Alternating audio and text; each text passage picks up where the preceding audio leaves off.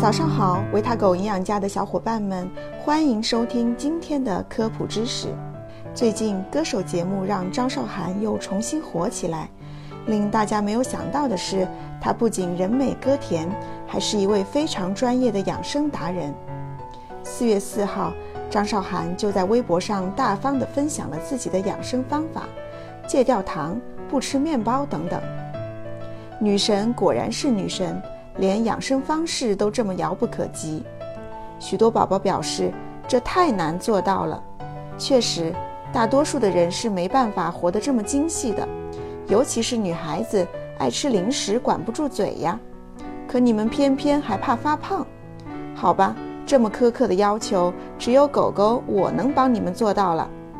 今天就来教教大家看穿食品包装上的密码，如何健康的挑选零食。第一个秘诀就是看食品包装上的配料表。一，糖的位置越靠后越好。在以前的文章中，我们说到过，食品包装的配料表有门道，它是按照递减的方式排列的，意思就是越靠前的食物配料含量越多，越靠后的含量越少。由此可以推测出，如果你想要选一款糖含量少的零食，那么就要选择糖的位置较为靠后的。这一点对于正在减肥的小伙伴，或者是给孩子买零食的家长都非常受用。我们团队中的一位宝妈就用这个方法识别出了大量的高糖零食。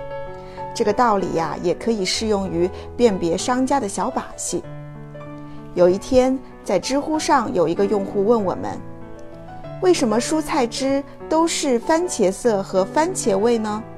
我在日本买的蔬菜汁含有番茄、胡萝卜、包菜、甘蓝、青椒、甜菜、小松菜等其他二十多种蔬菜。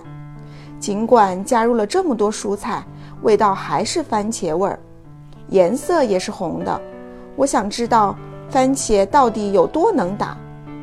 其实呀，这不是番茄有多能打，而是商家太能营销了。因为从以上排序来看，很明显就是大量番茄加少量其他蔬菜，颜色自然呈红色。二，尽量买添加剂少一点的零食。虽然在狗狗的文章中已经说明过了，食品添加剂不等于非法添加，只要是符合国家标准就是安全的。但总归少吃点添加剂对我们更有益，所以大家在买零食的时候，尽可能买添加剂少一点的，动辄二十几种添加剂的零食，谨慎购买。同时，为了进一步减少大家的恐慌，狗狗也整理了一张常见的添加剂一览表，大家可以在文章中对照一下。三、查看过敏信息。其实很少有人会去看这一栏，因为通常大家并不知道自己对什么食物过敏，而且在人们的印象中，过敏算不得什么大事儿，反正又不会死，以毒攻毒岂不是更好？这里呀，狗狗就需要批评一下你了。有些过敏的东西，你少量吃就是轻度症状，如瘙痒、腹泻等等，但你如果在不经意中大量吃，很可能就非常严重了。这可是要丢命的，还别不信，电影《前任三》中的女主角不就是对芒果严重过敏吗？她心如死灰的时候狂吃芒果，想自杀呢。所以啊，建议大家都去医院做一个食物过敏原检测。每次在买零食的时候，也要看清楚包装上的过敏原标记，比如虾类、花生类、鱼类等。如果说看配料表是告诉我们吃了什么，那么接下来学会看营养成分表，就是告诉我们吃了多少。减肥的小伙伴们要重点研读一下。营养成分表由四部分组成。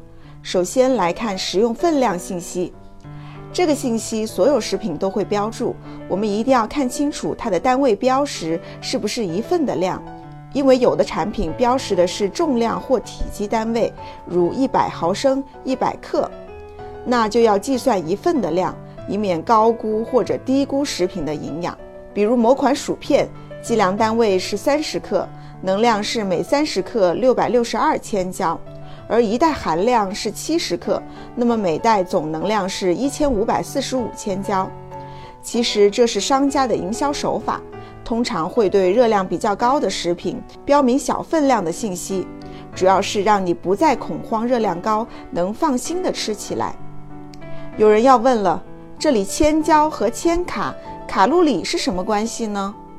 千焦和千卡有很大不同，一千卡约等于四千焦，而一千卡就是一千卡路里。按照这样计算的话，上面这袋薯片吃下来就有三百八十六千卡，大约为两碗米饭的热量。又有小伙伴问了，为什么要用千焦标注热量，而不是千卡呢？感觉换算起来好费事儿啊。这是因为国际标准的能量单位是焦耳，这也是国家规定要标记成千焦的。不过，狗狗要说一句：如果千焦和千卡都标上，我们的生活岂不是更美好？二，一加四核心营养素，营养标签中通常采用一加四的标示模式，一为能量，四为四个核心营养素，它们分别是蛋白质、脂肪、碳水化合物、钠，这五项为企业必须标示的内容。其他的营养素如钙、铁、锌、维生素等，企业可以自行选择是否标示。三，NRV 百分比为全天所需营养素的百分比。NRV 百分比即每单位食品中某种营养素的含量占每日所需营养素参考值的百分比。这一数值是营养学家根据我国约相当于体重六十公斤的正常成年人每日所需要的营养素进行推算的。比如上面的薯片，脂肪 NRV 百分比是百分之一十六。如果我们吃了三十克的分量，那么就等于我们吃下了全天所需脂肪量的百分之一十六。吃完这袋七十克的薯片，那么就吃下了全天三分之一的脂肪。另外，爱美的妹子们也要关注下碳水化合物的 NRV 百分比，以免让自己的减肥大业前功尽弃。学会看这张表，还能让很多喜欢吃辣条的小伙伴迷途知返。要知道，很多辣条的钠含量超高。我们团队中的一个妹子说，她去超市买辣条，看到一百克辣条，钠的 NRV 百分比为百分之七十。她吞了吞口水，就默默地放下了手中的辣条。如果还是照以前傻傻的吃法，不得高血压才怪呢。四、营养声称和营养成分功能声称。还有一些小伙伴们发现自己买的某某食品包装上写着高钙的字样，并在下方标注了钙是骨骼和牙齿的主要成分，并维持骨密度。这里呀，狗狗在升级一个知识：营养声称和营养成分功能声称。商品打出了高钙的概念，这个高钙就是营养声称，而下方标注的钙的功能说明，则是营养成分功能声称。提醒一下大家，有些包装可能不会同时标注这两种信息，只是标注其一，这也是符合规范的。如果做了营养声称，或者是营养成分功能声称，都需要标出该营养素的含量。这对于我们来说有什么作用呢？可以用此来验证一下是否买到了货真价实的零食，防止被商家误导。买零食还需要注意两个误区：一，含量为零不存在。通常商家都会在包装上标注某某含量为零。比如某些薯片包装中就标注了反式脂肪酸为零，跟此类似的说法还有不含、无、没有、百分百不含等等。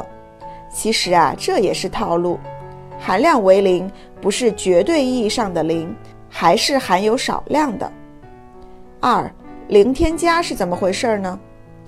有的食品标签会注明零添加，这依然是套路，比如标注。零添加防腐剂，虽然没有添加防腐剂，但是添加了别的添加剂呀。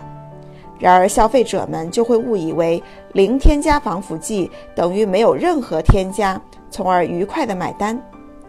商家套路深，但只要我们养成了看食品包装的习惯，就能有效排雷，把健康掌握在自己手里。最后提醒大家，如果真的发现你买的零食有问题，可以拨打幺二三三幺进行举报。